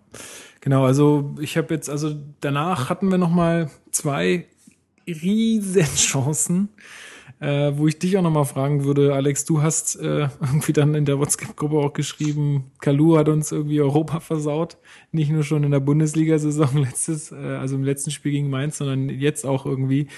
Weil ich sage mal, in der 60. und 68. steht er eigentlich, also das sind eigentlich zwei, ich würde sagen, vielleicht die 60. nicht unbedingt hundertprozentig, aber die 86. schon, also das sind zwei Situationen, da muss man den Ball dann mit seiner Qualität irgendwie versenken. Ja, das, Oder, ja, das, also vor, vor allem gerade Kalu, also ich, ich hatte ja auch vor einer Woche einen Artikel geschrieben, wo ich dann eigentlich anführen wollte, warum es dieses Jahr in Europa besser laufen, laufen wird als äh, 2009. Und diese eine Szene von Kalu hat meinen ganzen Artikel ad absurdum geführt. Weil eigentlich erwartest du doch von einem Champions League-Sieger, jetzt muss man mal so plakativ ausdrücken, dass der so ein Ding über die Linie drückt, aber das, das wirkt ja so anfängerhaft und ich meine, auf der einen Seite kann man, ja, also ich, ich bin auch dafür, dass er die hätte machen müssen, zumindest einen davon. Äh, aber ja. man muss auch sagen, der Torwart äh, in, der, in der 60. wo Kalu dann den so oben rechts in den Winkel hauen will, der hätte auch gepasst. Aber ja. das hält der Torwart natürlich auch ziemlich, ziemlich gut. und kann man auch sagen, ich weiß, ich bin jetzt mit dem Torwartspiel nicht so vertraut, ob das nicht vielleicht auch dankbar war. Aber, ich glaube eher schon. Ja. Ja, also großartig springen musste er nicht, musste dann eigentlich nur seinen Arm rausstrecken. Ähm, wir hatten ja auch noch so ein paar Offensivszenen. Also wir hatten zum Beispiel das Ding, wo, äh, wo Kalu, also auch ein schöner Pass von Brooks und Darida lässt den überragend durch, seine Beine mhm. durch, sodass Kalu durch ist und am Ball, äh, am Torhüter vorbeigeht. Aber dann steht halt Brøndby auch schon mit acht Mann im Strafraum und dann ist es halt extrem schwierig, da irgendwie noch einen Hertaner in dem Gewusel zu finden. Aber das Tor war halt leer und das ist dann halt bitter, dann kriegt er den halt nicht hin. Äh, zum Beispiel, dann gab es noch eine Szene von äh, Flanke von Platten auf, auf Alagui, der bringt den mit dem Kopf in die Mitte, steht auch wieder kein Hertaner da. Ähm, also wir hatten schon noch Offensivsinn, das sagt ja auch da nach dem Spiel. Es war nicht das Problem, dass wir uns keine Chancen herausspielen konnten. Es war halt, es waren halt diese abstrusen Abwehr, Abwehrfehler. Ähm, an der Offensive im Spiel in dem Sinne, also rein vom Chancen herausspielen her, hat es auf jeden Fall nicht gelegen. Ja, obwohl da der ja auch danach dem Spiel noch so eine, also ich sag mal, versteckte Kritik an, an äh, Kalu geäußert hat, weil er sagte ja auch, was du auch, glaube ich, schon gesagt hast, wenn, wenn Ibisevic nicht trifft, dann trifft keiner. Ja, das hat er gesagt, genau. Ne? Und, ähm, oder dann wird's ganz schwer und ich sag nee, er hat mal, wirklich gesagt, wenn, wenn Vedat nicht trifft, trifft niemand. Ja, und das ist halt eigentlich auch so ein bisschen, sag ich mal, versteckte Kritik an, an Kalu, vielleicht auch am, am Mittelfeld, aber äh, weil, also vielleicht ist auch momentan da im Training relativ für Flaute, ich weiß es nicht, aber also das ist momentan, Kalu ist nicht so gerade, ja, reitet nicht auf einer Welle, sagen wir mal so. Ja. Also schwierig ja. bei Kalu auch einzuschätzen, ne? Absolut. Also ich traue es ihm wiederum zu, gegen Freiburg plötzlich Doppelpack Matchwinner zu werden. Ja. Der hat diese Qualität. Das, das wird der, der wird ja jetzt auch nicht plötzlich schlagartig, nee. schlagartig alt geworden sollte man sein. jetzt auch, also, soll, nee, sollte man jetzt ähm, auch nicht äh, nach zwei Spielen irgendwie schlecht reden. Also, das, ähm, also ist jetzt vielleicht auch Quatsch. Einfach, trotzdem, einfach bittere Geschichte. Trotzdem muss dann einer, auch wenn er das nie gemacht hat oder nie machen müssen bei Vereinen wie Chelsea, muss der da vorangehen. Also das, ja. hat mir, das, hat, das hat mir generell gefehlt im Spiel. Also es geht da, es geht da verdammt nochmal um Europa. Es geht darum, die ganze letzte Saison äh, zu krönen.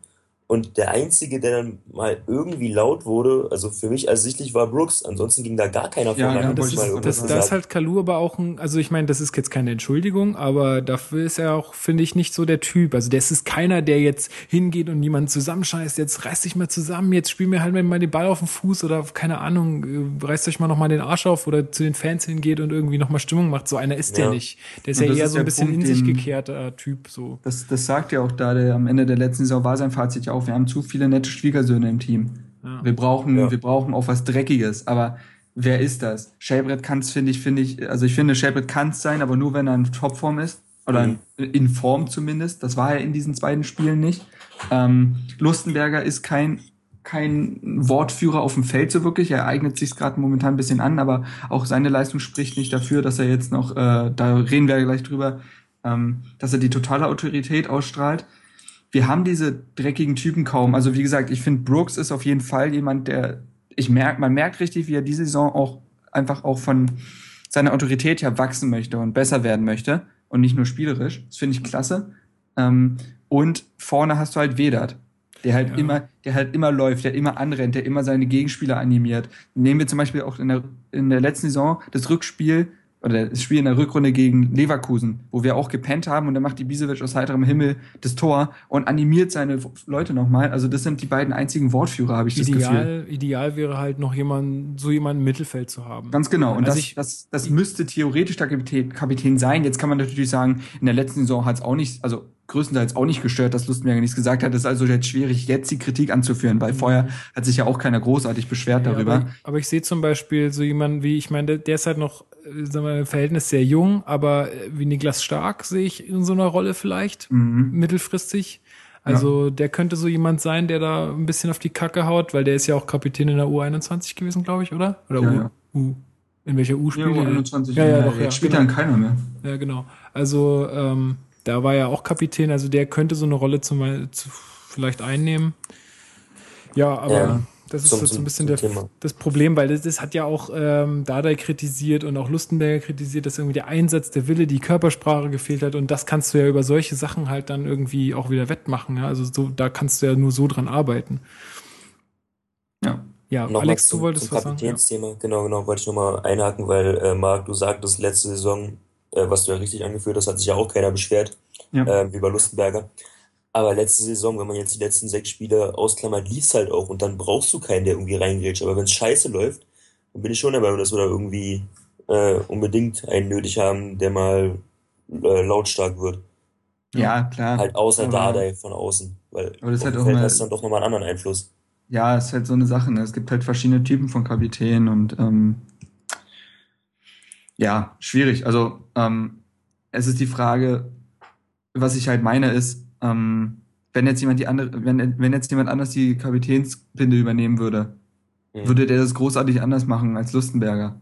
Weißt du, was ich meine? Ja, also, ähm, Gehören ja auch noch andere Qualitäten dazu. Also, also ein. Schellbrett hat ja schon, war ja schon Kapitän und es hat mir auch imponiert, aber Schellbrett ist dann trotzdem nicht jemand, nur weil er jetzt plötzlich die Binde trägt, dass er jetzt irgendwie seine gesamte Mannschaft auch als Wortführer Ja, halt also ins ich- Spiel bringt. ich- da verändert sich ja niemand für. Und dementsprechend meine ich nur, haben wir eigentlich nicht die Typen, die jetzt Lustenberg als Kapitän auf jeden Fall ersetzen würden. Also, Nee, aber deswegen habe ich ja auch gerade gesagt, deswegen könnte ich mir stark in so einer Rolle vorstellen. Der wird jetzt nicht Kapitän werden, aber das ist ja nicht zwangsläufig Nee, nötig. nee, ich- nein, also ja, ich sag klar. mal, als Kapitän brauchst du ja auch noch andere Qualitäten. Du musst lange im Verein sein oder weiß nicht, auch menschlich halt ja irgendwie Qualitäten. das ist, Team geht halt ja nicht nur, sein, nur darum, äh, als Kapitän immer auf dem Platz den, den, den Schreihals zu geben, sondern äh, da muss ja, muss ja noch viel mehr mitbringen. Aber trotzdem brauchst du irgendwie vielleicht noch so eine Figur, die da neben Brooks und Ibisevic sowas so ein bisschen antreibend ist und vielleicht mal für bessere Körpersprache sorgt oder für noch mehr Motivation oder ja.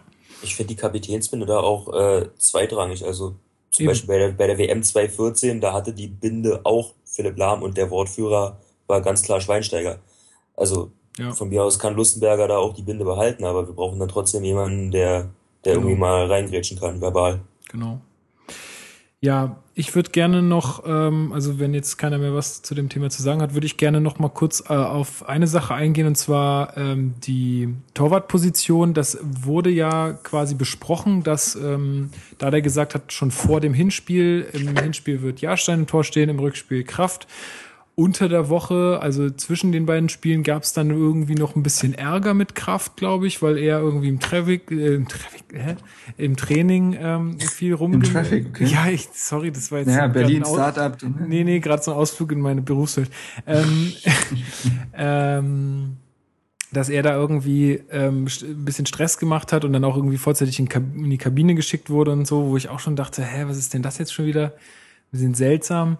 Und dann stand er halt aber wie besprochen auch im Tor. Ähm, wie würdet ihr das jetzt sehen? Also ich meine, nicht wegreden kann man, dass die Abwehrleistung grauenvoll war. Äh, würdet ihr das auch so ein bisschen daran festmachen, dass man da jemanden im Tor stehen hatte, der jetzt, sagen wir mal, sonst nicht im Tor steht, äh, auch gerade in solchen Spielen? Und würdet ihr da so eine, also würdet ihr da irgendwie einen Einfluss sehen, auch von der Torwartposition auf die Abwehr? Marc. Ja, es ist auf jeden Fall ein Faktor, den man nicht ausschließen darf. Ähm, müsste man jetzt wahrscheinlich die Viererkette an sich fragen und die werden das nicht öffentlich kommunizieren. ob Eben, mit welchem das finde ich nämlich auch ein Problem. Also, weil ein Reporter hatte nämlich dann da darauf angesprochen, so, naja, wie sieht's denn aus? Kraft und Tor, vielleicht deswegen auch ein bisschen Mhm. Unsicherheit. Da dachte nein, natürlich nicht und so, aber ganz ehrlich, Ja, ist warum halt also- sollte er das sagen, ja? Also, Es ist halt, es ist halt, wie gesagt, es ist ein Faktor, den kannst du nicht ausschließen. Ähm, wir haben ja auch schon öfter drüber gesprochen. Ich halte Jahrstein einfach für den besseren Torhüter, deswegen möchte ich ihn im Tor haben. Und Kraft, muss ich sagen, jetzt im Rückspiel war er die ärmste Sau auf dem Feld. Also der hat mir Ja, wirklich leid getan. absolut. Das war kein Spiel, wo sich jemand für die Nummer eins empfehlen darf. Das ist halt schwierig. Ähm, aber ja, die Möglichkeit, die Möglichkeit besteht auf jeden Fall, dass die Abwehr sich ähm, auch etwas unruhiger verhalten hat, weil halt nicht der, die gewohnte, der gewohnte Torhüter im Tor stand. Aber jetzt muss man auch sagen, die trainieren jeden Tag zusammen. Es werden immer, äh, beide Torhüter kriegen eine komplette Abwehr vor sich gestellt, die dann auch meistens spielt und so. Also, das eine absolute Ausrede sein, weiß ich nicht, aber zumindest äh, könnten das ein paar Prozente, kann, kann es ein paar Prozente ausmachen. Ähm, also ich will jetzt auch gar nicht hier auf Kraft irgendwie rumhauen, ne? Also ich würde vielleicht, oder Alex, wie siehst du das? Ich würde vielleicht halt auch eher so ein bisschen den schwarzen Peter da zu Kraft, äh, zu, zu Dardai zustecken. Warum, also warum bespreche ich sowas vor einem Europaqualifikationsspiel und muss das dann auch so durchziehen, weil ich das irgendjemandem versprochen habe. Wenn ich sehe, okay, das äh, vielleicht braucht man doch Jahrstein im Tor im zweiten Spiel, dann mache ich das einfach und dann muss ich nicht Ja. unbedingt Versprechen einhalten. Also ich weiß nicht, wie du das siehst. Sag ich, weiß nicht, ob das irgendwie jetzt äh, transferpolitische Gründe hat, dass man Kraft irgendwie doch noch die Perspektive aufzeigen will, dass er nicht völlig weit von der ersten Elf ist. Also ich verstehe den Beweggrund nicht. Man, also Kraft hat für mich gar keinen Anteil an der Niederlage äh, gegen Brøndby. Wie Markus sagt, er war die Jahren zu sauer auf dem Platz. Äh, keiner, keiner der, der drei Dinger geht für mich auf seine Kappe. Ähm, die Abschläge waren, naja, ne, halt, wie, wie, wie sie von Kraft, wie wir sie kennen. Ähm, aber es hatte ja jetzt keinen großen Einfluss aufs Spiel. Ähm, aber generell bin ich sowieso kein Fan davon, auf einer, äh, auf der Torwartposition zu rotieren. Also, wenn du zwei, zwei gleich, also wenn, wenn es der FC Barcelona macht, okay, dann hat er halt zwei Weltklasse-Keeper da. Aber bei uns ist es ja in der letzten Saison augenscheinlich geworden, dass die Defensive besser spielt, wenn Rudi Jahrstein im Tor steht. Ja. Und ähm, ich glaube schon, dass das ein, ein Faktor sein kann, dass du dann unruhiger wirst, äh, weil du weißt, wenn der Ball jetzt nach hinten geht oder nach hinten gespielt werden muss und Kraft den bekommt, naja, dann sind wir den Ball halt danach wieder los. Ja, das, also Dada vertraut Kraft halt irgendwo und sieht ihn halt nicht so kritisch, wie wir ihn sehen. Das ist einfach, das ist einfach die Meinung ist wahrscheinlich. Ähm, und er wollte jetzt wahrscheinlich unter absoluten Wettkampfbedingungen sehen, wen er für sich als Nummer eins deklarieren kann. Und jetzt wird er, jetzt hat er, ich glaube, jetzt ist äh, offiziell also jetzt ja die der Groschen nicht gefallen ist. Ne? Ja, das ist ja der Punkt. Er hat ja jetzt gesagt, also so hat es glaube ich immer härter geschrieben. Ähm, gegen Neapel im Test wird man dann sehen, wer im Pokal und in der Liga ausnahmslos im Tor stehen wird. Also die, diese zwei Spiele gegen Brentby haben jetzt entschieden, anscheinend, wer unsere unumstrittene Nummer eins sein wird. Dieses, diese Hängepartie ging ja jetzt schon über Monate. Ähm, und die wird ja jetzt auch beendet. Natürlich kann man sagen, das war dann auch ein Fehler von Dardai, Kraft im Rückspiel ins Tor zu stellen. Ähm, die einzige Erkenntnis wird halt sein, wen er jetzt als Nummer eins bestimmen wird. Mhm. So. Ja, also gut, dann äh, denke ich, haben wir das, das Spiel so an sich auch ganz gut abgehakt. Damit können wir auch Europa für dieses Jahr wieder abhaken. Mhm. Äh, ich bin ein bisschen erstaunt, dass es doch so ruhig bleibt. Also so pressetechnisch und so habe ich jetzt, weiß ich nicht, ob ich mich zu wenig äh, umgeguckt habe, aber ich habe irgendwie den Eindruck, dass alle so, ja, war nicht verdient. Sagt ja auch Dada selber. Also in, mit so einem Spiel brauchst du da gar nicht erst antreten. Ja. Ähm, und so ist auch die Meinung. Also ich denke, viele sind enttäuscht, inklusive uns. Ähm, aber ganz ehrlich, äh, so braucht man das halt auch nicht versuchen. Ne? Tja. Kann man das, halt das so. Ist ein bisschen traurig, dass es ja quasi allen recht gibt, die letzte Saison gesagt haben, wir haben da oben nichts zu suchen. Ja, gut, äh, ach, weiß ich nicht. Also das finde ich jetzt dann, also, ja, aber wer denn dann? Also das ist ja mal so die Frage, ne? Also, ja, ja. Ich meine, klar, hat, haben wir ja auch selber gesagt, dass das irgendwie äh, mehr ist, als wir erwartet haben oder was man erwarten konnte. Aber wer hätte es denn sonst sein? So, also jeder, ich bin jetzt der mal, ich meine, gut, kannst du jetzt auch nicht sagen, dass sich andere irgendwie genauso blamiert hätten, aber wenn du das jetzt letzte Saison gesehen hast, dann war das schon jetzt nicht unverdient. Aber gut, da nee, hatten wir ja schon auch häufig drüber gesprochen. Gut, naja, dann müssen wir das Kapitel auf jeden Fall schließen. Ähm, wenn jetzt niemand mehr zum Spiel noch was zu sagen hatte, würde ich einfach mal zur ähm, ja, zu den Transfers kommen oder zu, zu personellen Sachen. Vielleicht, äh, was noch ein bisschen anschließt an das Spiel, gab es jetzt einen Artikel in der BZ, das hatten wir auch gepostet, dass irgendwie da da jetzt Lustig, Schelle und Weiser erstmal aussortiert. Bei Lustig und Schelle, das hatten wir jetzt gerade schon gesagt, das ist nachvollziehbar. Weiser, äh, Marc, warum, warum jetzt ausgerechnet Weiser? Hast du da, wie hast du das empfunden? Also, äh, Marcel hatte sich ja auch ähm, sehr über ihn aufgeregt und das kann ich auch verstehen. Also Weiser hat zwar spielerisch teilweise gute Aktion gehabt, aber der hat unglaublich dumm gespielt. Also ähm, ganz, ganz viele dumme Fouls und er hat, weiß nicht, der hat sich, der hat sich komplett ablenken lassen. Der ist komplett in diesem Chaos irgendwie untergegangen. Vielleicht hat er bei ihm halt diese mentale Schwäche irgendwo gesehen.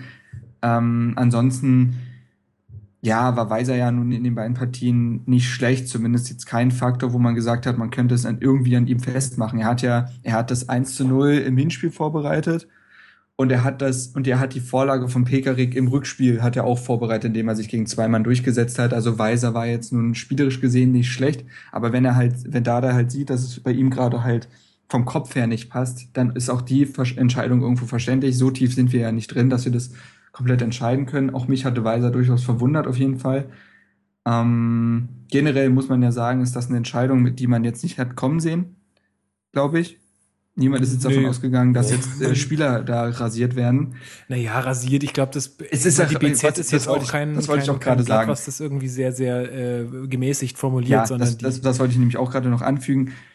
Inwieweit, inwieweit diese Tragreiche ist, äh, Weite ist, müssen wir jetzt noch abwarten. Mich würde es nicht wundern, wenn alle drei plötzlich gegen Freiburg wieder in der Startelf stehen. Ich glaube, es ist nur, es soll halt nur ein Zeichen sein, dass es so nicht weitergeht und dass und für, ganz ehrlich, ich bin doch sehr glücklich mit dieser Entscheidung, weil so funktioniert nun mal Konkurrenzkampf. Alle fordern immer wieder, dass wir rotieren, dass Spieler noch mal eine Chance bekommen, nicht nur aufs Abstellgleis geraten. Beispiel Stocker, alle fordern Stocker. Jetzt hat Stocker seine Chance, dadurch, dass Weiser raus ist.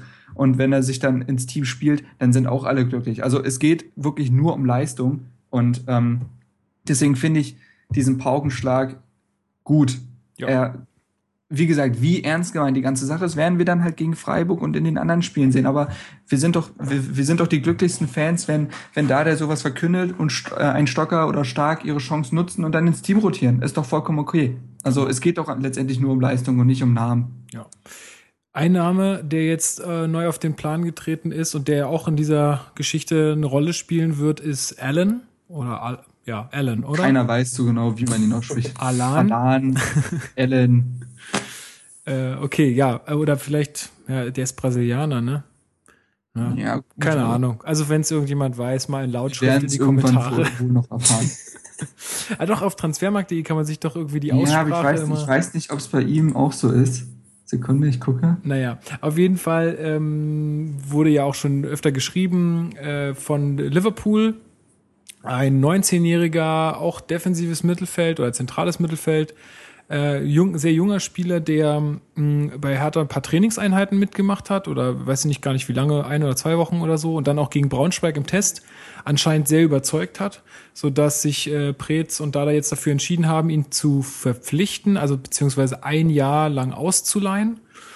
Ähm, wir haben einen äh, schönen und sehr umfassenden und ich denke auch äh, für alle informativen Artikel äh, dazu auf unserer Homepage www.herthabase.de hat Marc geschrieben. Vielleicht kannst du auch dann noch ein paar mehr Worte mal zu Alan sagen.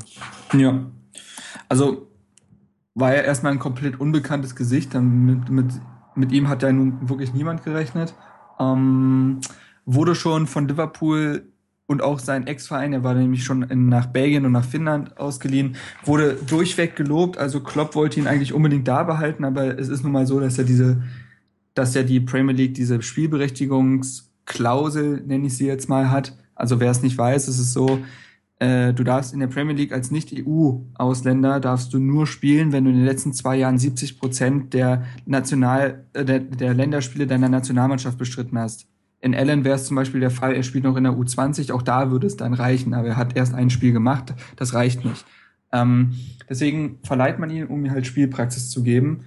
Allen ist jemand, der mit seinen 19 Jahren schon sehr, sehr viele ja, Attribute aufweisen kann. Also er ist technisch sehr, sehr stark, kann sich auf engen Raum durchsetzen, hat eine gute Übersicht, kann Pässe jeglicher Art spielen, ähm, treibt das Tempo seiner Mannschaft an und äh, hat auch einen wirklich guten Schuss, einen Schuss wie ein Pferd, wie Dada sagte. Also ähm, einzige Schwäche, die ich bei Alan jetzt so festmachen konnte, ist, er macht wirklich alles ausnahmslos mit dem linken Fuß. Er nimmt Bälle, die von rechts kommen, mit dem linken Fuß an. Er spielt jeden Pass mit links.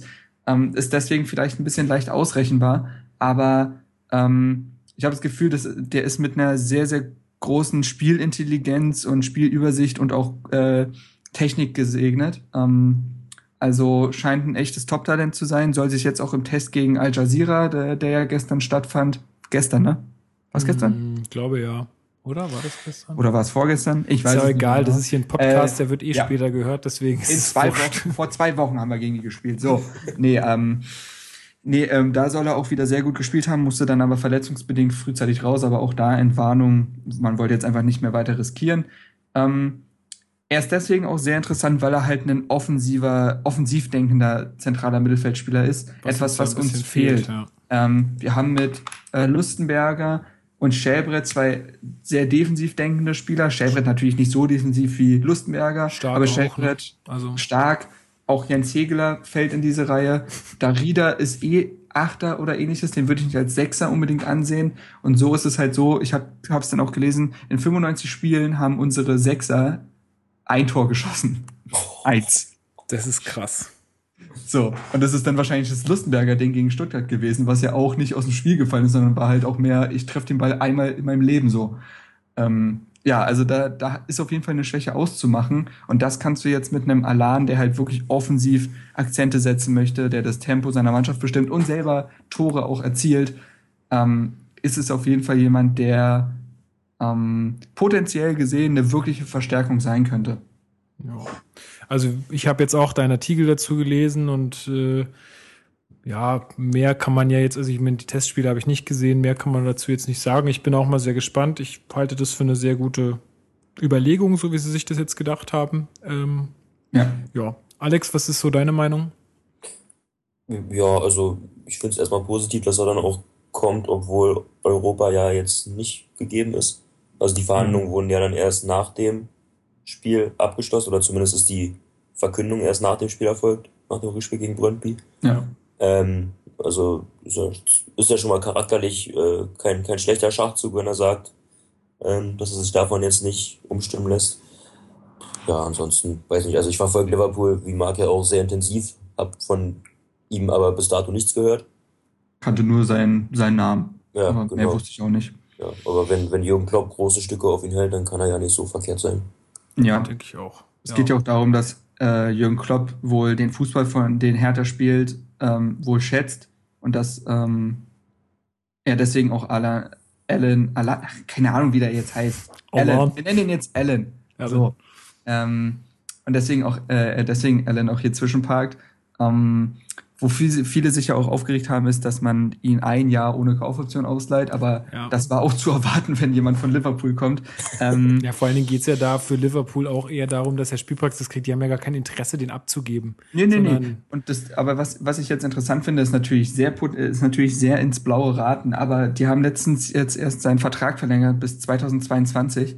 Ähm, und wenn es jetzt mit der Auslandsregelung, ja, jetzt äh, so bleibt, dann könnte es ja durchaus sein, dass Allen nicht nur ein Jahr hier bleibt, weil es wäre doch super, wenn er sich hier entwickelt und halt sich eher etabliert über vielleicht auch zwei Jahre. Ähm, und also es, ich, ich glaube nicht, dass es zwangsläufig so sein muss, dass er wirklich nach, diesem nach diesem einem Jahr Schluss ist. Also wir werden den trotzdem nicht kaufen können, aber wenn du den noch mal ein Jahr binden kannst und der seine Leistung bringt, wäre das ja auch nicht verkehrt. Ähm, also, und generell ist es ja so, wir zahlen ja keinen Cent für ihn, weder Ablöse noch ähm, Gehalt müssen wir irgendwie übernehmen. Also auf der finanziellen Seite kannst du sowieso nichts falsch machen. Und wenn, wenn er letztendlich seine Stärken, dann ist es super, ja. Und ich habe ja auch geschrieben, ähm, letztendlich ist es so, dass es bei Hertha um dieses Jahr, es geht wieder um, ums Etablieren, es geht wieder darum, 40-Punkte-Marke zu knacken. Das ist die Wahrheit. Es ist einfach so. Vereine in der Bundesliga können immer unten reinrutschen, weil es halt so ausgeglichen ist. Und wenn du dann jemand gewinnen kannst, der für uns für ein Jahr die Qualität gibt, die wir vorher nicht hatten, dann kann man nur damit zufrieden sein und dann sollte man nicht so habgierig sein und zu sagen, ja, also kaufen oder gar nichts. Und ja. dementsprechend, äh, ja, passt das, finde ich. Finde ich auch. Sehe ich ja. ähnlich. Ja, dann eine äh, eine Sache, die man noch verkünden kann. Oder kurz nach unserem letzten Podcast äh, hatten wir ja auch gesagt, dass Hosogai so im Gespräch mit Stuttgart steht. Der ist jetzt. Und das hatten wir noch gar nicht. Oh, Doch, hatten wir, glaube ich, ge geschrieben. Oder was? Nee, ich wusste, nein, ich wusste nicht, äh, dass das damals noch nicht fix war. Ach so, nee, war, war noch nicht fix. Wir hatten es nur gesagt, dass es angedacht ist, ähm, aber ist jetzt mittlerweile fix. Ähm, ja, wer geht zu Lukai? Alles gesagt, denke ich dazu. Ja. Ähm, was jetzt ähm, noch so ein bisschen im Gespräch ist, äh, ein äh, Wechsel von Gigachi, Giagi. Giagi. Äh, Der hat auch auf Damenwahl schön getwittert. Wenn man Tolga verkauft, dann kann man, dann kann Damenwahl nicht mehr mit der Aussprache seines Namens glänzen. ja, das, das tut mir leid. Dafür haben sie jetzt Alan oder Ellen. Oh. Da können sie uns ja mal äh, noch verbessern. Unterricht geben, ja. Ähm, ja, zwei Millionen stehen so im Raum Galatasaray, wenn ich mich jetzt nicht irre. Mhm. Ja. Ja, Äh, wie, wie ist jetzt da der Stand? Also das war jetzt irgendwie das Letzte, was ich gehört habe, dass der da in Gesprächen sein soll. Im Kader für Brøndby war er auch nicht, weil da irgendwie dann was in der Zwischenzeit, äh, Ja, man- Zwischenzeit laufen sollte. Tatsächlich, glaube ich, war es gar nicht mal, weil er verhandelt hat, sondern man wollte nicht das Risiko eingehen, dass er sich noch verletzt. Ah ja, okay. Mhm. Ähm, ja, also ich glaube sogar ein bisschen mehr als zwei Millionen wird überall gemeint. Also Okay. und dann würden wir noch eine halbe Million Gehalt sparen. So, also er verdient anscheinend 500.000 im Jahr bei uns, circa. Ähm, ich finde es nicht, ist jetzt also auch keine Unsumme. nö. Ähm, bei Galatasaray darf es dann wahrscheinlich ein bisschen mehr sein, wahrscheinlich äh, so im Verhältnis gesehen. Ähm, ja, also Gigerci oder Giagi, das würde, also ich habe auch geschrieben, es würde mir schon wehtun, weil er potenziell gesehen einer unserer Besten sein könnte, aber er ja, hat es halt einfach über zu lange Zeit nicht mehr bewiesen. eben. Und das ist, da- das ist dann leider auch irgendwann die traurige Gewissheit und Spieler liegen einem ja immer am Herzen, aber wenn man es jetzt rein sportlich sieht, dann kann man schon verstehen, dass man einen Giorgi, der es halt leistungstechnisch nicht mehr zum Stammspieler packen wird und nur noch ein Jahr Vertrag hat, wenn man den für über zwei Millionen dann noch verkaufen kann, dann äh, ab dafür. Ich würde es genauso wie du sagen, sportlich gesehen. Äh, also ich finde erstmal irgendwie ein ganz netter Typ so, also so was, Ja, was, man von ihm so mitkriegt, ganz witzig. Ähm, aber ich sag mal, wenn man echt zwei Millionen oder über zwei Millionen für den bekommen kann, mit den sportlichen Leistungen, was er jetzt so gezeigt hat, ich hoffe, niemand von Galatasaray hört diesen Podcast. aber dann, ey, auf jeden Fall machen, ja. Ähm, Das bin ist auch für beide dafür. Seiten ein guter Deal. Also Ja. Ja, und Gigerci äh, hat ja auch schon immer in der Vergangenheit auch mit dem Türkei-Wechsel geliebäugelt. ja, Ähm, generell um auch seine Chancen in der Nationalmannschaft zu steigern. Genau. Das hat ihm Genau. ja wohl ziemlich wehgetan, dass er nicht mit zur EM fahren durfte. Ja. Ähm, und aber auch das ist so ein Ding, es würde mich nicht wundern, wenn äh, Giorgi in zwei Jahren Stammspieler bei Galatasaray und A-Nationalspieler ist. Weißt du, was ich meine? Das Potenzial hat er und wenn er Ja. dann dort sein Glück findet, dann ist es auch vollkommen okay. Aber dann hat's, dann hat's halt hier nicht gepasst. Ja. So. Und er spielt halt da international. Ja, vermutlich, ne? Also, er macht damit wahrscheinlich auch nicht so viel falsch. Ja. Also äh, würden wir begrüßen, sagen wir es mal so. Menschlich auf jeden Fall ein Verlust. Also scheint ein echt Ja, lockerer Typ zu aber sein. das, wie gesagt, da geht's halt auch um Leistung, wie du es vorhin schon gesagt hast. Und ähm, das Finanzielle Übrigens- stimmt dann da auch. Übrigens gibt's ja wohl schon das Gerücht äh, mit, dem, mit dem Ersatz dann für ihn. Ja, haus mal raus. Pass Aus auf. Spanien. Ja, Papa Kuli Diop. Oh. Ist ein geflügelter Name im internationalen Fußball. Also. Papa meinst du, oder? Also du musst jetzt, atme durch, fall nicht vom Hocker. Ähm, nee, der Mann ist 30 Jahre alt, ist Senegalese, defensives Mittelfeld und spielt bei Espanyol Barcelona. Ähm, Mhm. äh, ich würde es nicht nennen, wenn es nicht jetzt schon, es ist jetzt, äh, der äh, kommt jetzt das dritte Mal in den Medien auf als Ersatz. Ähm, angeblich soll Hertha schon ein Angebot unterbreitet haben. Also vielleicht haben wir direkt einen Ersatz, sollte äh, Giagi dann gehen. okay. Ähm, wie es dann finanziell und so weiter aussieht, müssen wir jetzt nicht drüber reden, aber einfach mal, um den Namen genannt zu haben, Papa Kudi Diop. Okay. Lass das mal den Papa machen. Der Ja, Papa. genau. Ja, ähm, ja, es stehen ja auch noch so ein paar andere Sachen dann wieder im Raum, jetzt wo man irgendwie wieder mit diesen Millionen spekuliert von, von Giorgio, dass irgendwie der Dudelsack noch kommt. Äh, der Jujak meine ich natürlich. Ähm, ich habe auch irgendwie einen anderen schicken Namen für ihn letztens noch gehört. Da musste ich auch Echt, so ja? lachen. Ich weiß auch nicht mehr, wie der hieß. Naja, keine Ahnung. Aber gut, das sind auch alles so Spekulationen, die tauchen halt ständig auf und irgendwie sind sie dann auch wieder weg vom Fenster. Also da weiß ich, da kann ich jetzt auch nichts zu sagen. Ist auch, glaube ich, jetzt müßig irgendwie darüber zu spekulieren. Oder habt ihr da neue Informationen? Nö, nö. Ähm, das Einzige, was ich jetzt noch habe, ist halt die Geschichte mit Baumjohann. Ja, die habe ich jetzt ja auch noch auf dem Zettel, ja. Ähm, es kam jetzt der Artikel, dass Baumjohann wohl auch mit einem Wechsel liebäugelt, dadurch, dass man ihm jetzt halt Duda und eventuell auch Ala, also Allen, falls er irgendwie in der Position spielen sollte, halt vor die Nase gesetzt hat. Ähm, er war jetzt in beiden Spielen gegen Brøndby nicht mal im Kader, obwohl er ja topfit ist. Ähm, und da finde ich, also zunächst könnte es ja ein Gerücht wie jedes andere sein, aber ich finde halt, dass, äh, dass die Aussage von Preetz dazu, Hallo? Sekunde, ich muss kurz das Fenster zu machen. Ah ja. Draußen wollte jetzt jemand Laufwegen. Ja. Ähm, nee, ähm, die Aussage von Preetz dazu finde ich halt so interessant.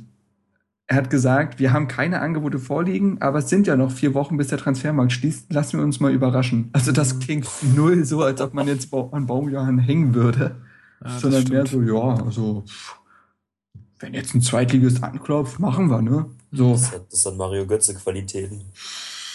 Ja, Gut, aber da müssen wir mal auch mal sehen, was- was passiert, aber- es ist halt so, es, es wirkt halt so, als würde man ihm, wenn ein Wechsel zustande kommen würde, keinesfalls Steine in den Weg legen würden. Ja, ja. Na gut, dann lassen wir uns mal überraschen. Also Ja. da werden wir dann auf jeden Fall im nächsten Podcast euch auf jeden Fall noch mehr erzählen können. Ähm, ja, wie sieht denn jetzt der Plan für die nächsten äh, Wochen aus? Und zwar haben wir noch ein Testspiel gegen den SSC Neapel. Kein namenloser Verein, sagen wir mal so. 13.8. ist das Spiel äh, im Friedrich-Ludwig-Jahn-Sportpark. Kann man bestimmt auch zugucken, oder? Ja. Ähm. Äh, ich lese das mal original vor. Die Tickets für das Spiel gibt es ab Dienstag, dem 2.8. Ups. Ist ein bisschen her. Die gibt's schon, Also wollte er damit schon. sagen. 10 Euro, ab 10 Euro im Hertha Fanshop zu, äh, erhältlich. Ja. Genau. So wie in allen bekannten Ver Verkaufsstellen. Ja, also wer da Lust drauf hat, ähm, der soll sich da hinbegeben. Am 21. August geht's dann in der ersten Runde des DFB-Pokal Pokals gegen den SSV Jan Regensburg in der Continental Arena. Ich werde zugegen sein. Ich hoffe, das bringt uns Glück. Max Im ja auch, Pokal, ne? Im Pokal hat es uns bis jetzt immer Glück gebracht, wenn ich da war. Max wird auch da sein. Sehr cool. Ja, vermutlich, so wie ich es verstanden habe, ja. Welchen da treffen. Sehr geil. Können wir ja mal drüber sprechen, ja. Genau. Und ähm, ja, Dann da gibt es doch bestimmt gespannt. einen Auf-Achse da, oder? Na, auf jeden Fall. Na super. Vielleicht äh, rufen wir unseren Snapchat-Account mal wieder ein bisschen ins Leben. Oh, es gibt doch jetzt auch äh, auf Instagram diese Funktion. Da haben wir ja auch schon ziemlich Echt? viele Leute. Da kann ich dann vielleicht auf Instagram ein bisschen was posten. Da setze ich mich mal mit unserem anderen Lukas noch äh, in Verbindung. Und Ja. da vielleicht gibt's dann da was zu sehen. Darüber werden wir euch aber auf jeden Fall noch informieren. Lukas und Lukas. Das zweitberühmteste Paar nach Lukas Podolski und Lukas Sinkiewicz. Genau. Ja, da ist Lukas. Gott, oh Gott. Könnt ihr euch Okay. noch an Lukas Sinkiewicz erinnern? Ist auch eine Legende. Legende. Ja. Ja, also den, das trifft's ganz gut, den, der Begriff. Ähm, 28. August, dann erstes Bundesliga-Heimspiel gegen Freiburg, beziehungsweise auch erstes Bundesligaspiel. Und gleich ein Heimspiel am Sonntag, 15.30 Uhr ist es, ne? Genau. Ja, Karten gibt's ab morgen, also Montag. Echt? Ähm, Oh, müsste ich mal, müsste ich mich mal ranhalten. Genau, also ich. Montag, den, was haben wir heute? Äh, was ist es? Montag der 8. Genau, ab Montag, den 8. Also wenn ihr das jetzt vielleicht am 9. hört, dann gibt's die Karten schon, haltet euch ran, macht das Stadion schön voll. Ähm, und damit wir die Jungs da gut in die Saison peitschen können. Mhm. Genau. Und dann nach diesem Spiel, denke ich, werden wir mm, uns da wieder hinsetzen und mal uns angucken, wie, wie das so gelaufen ist. Also die erste Runde im DFB-Pokal und dann auch die, den, den Bundesliga-Start. Mhm. Und ja, dann gucken wir mal, wie viel sich aus den Spielen gegen Brøndby noch äh, gehalten hat in der Mannschaft oder was sich verändert hat. Ja. Ja, ich denke, sonst sind wir soweit mit allen Themen durch für heute. Wenn wir in zwei Wochen Podcast, ne? Das ist ja auch fast die Transferperiode. Na, wobei, wann, wann machen wir den nächsten Podcast jetzt genau? Nach dem Freiburg-Spiel. Ja, würde ich schon machen. Ja, dann ist ja die Transferperiode auch quasi vorbei, ne? Fast, ja. Also wenn Obwohl wir, es ist ein Sonntagsspiel, letzten- der ist halt die letzten- Frage, wann wir aufnehmen. In der Aber- letzten Saison hat, äh, hat sich ja auch noch ziemlich viel am letzten Tag. Ja, Stark und Ibisevic kamen, also Genau. da geht noch was. Ja. Also da nur Geduld. Ja, ansonsten, wenn keiner mehr von euch irgendwelche Themen hat, dann würde ich sagen, machen wir für heute Schluss. Ja, ne? Ja. Machen. Ja, dann nochmal vielen, vielen Dank an alle Zuhörer. Ähm, guckt mal bei uns äh, auf der Homepage, auf der erwähnten vorbei, www.hertabase.de, ganz einfach. Und natürlich auch auf äh, allen Social-Media-Kanälen, Instagram und Facebook und so weiter, wenn ihr das noch nicht gemacht habt. Ja, ansonsten, wie gesagt, vielen Dank fürs Zuhören. Wir hören uns dann in, denke ich mal, zwei Wochen, gut zwei Wochen wieder. Vielen Dank an Alex, vielen Dank an Marc, dass ihr dabei wart und euch Aber bei diesem schönen Wetter Zeit dafür genommen habt. Und wir werden jetzt wahrscheinlich alle vor die Tür gehen. Ja. Ja, ich gehe mit meinem, mit meinem, mit meiner Schiene. Ich habe es im Podcast gar nicht gesagt. Haltet die Taschentücher bereit. Ach so, stimmt. Du bist ja, oh, du bist ja verletzt. Äh, aber ich habe die Schweinsteiger-Krankheit, also Sprunggelenk im Arsch. Ähm, Okay, das klingt anatomisch schwierig, aber nein, ähm, Außenbandriss und so weiter. Also ich werde jetzt mal gucken, ob ich vor die Tür gehe. Okay, na gut, vielleicht hiefst du dich irgendwie auf einen Gartenstuhl. Ja, ich, ich krauche wie in The Walking Dead da lang. Okay, Jungs, dann vielen Dank ähm, und an alle Zuhörer, äh, ja, macht's gut und bleibt sauber. Ja. Wir hören uns in zwei Wochen. Haut rein. Ciao. An dem schönen Strand der Spree, dort spielt Hertha BSC.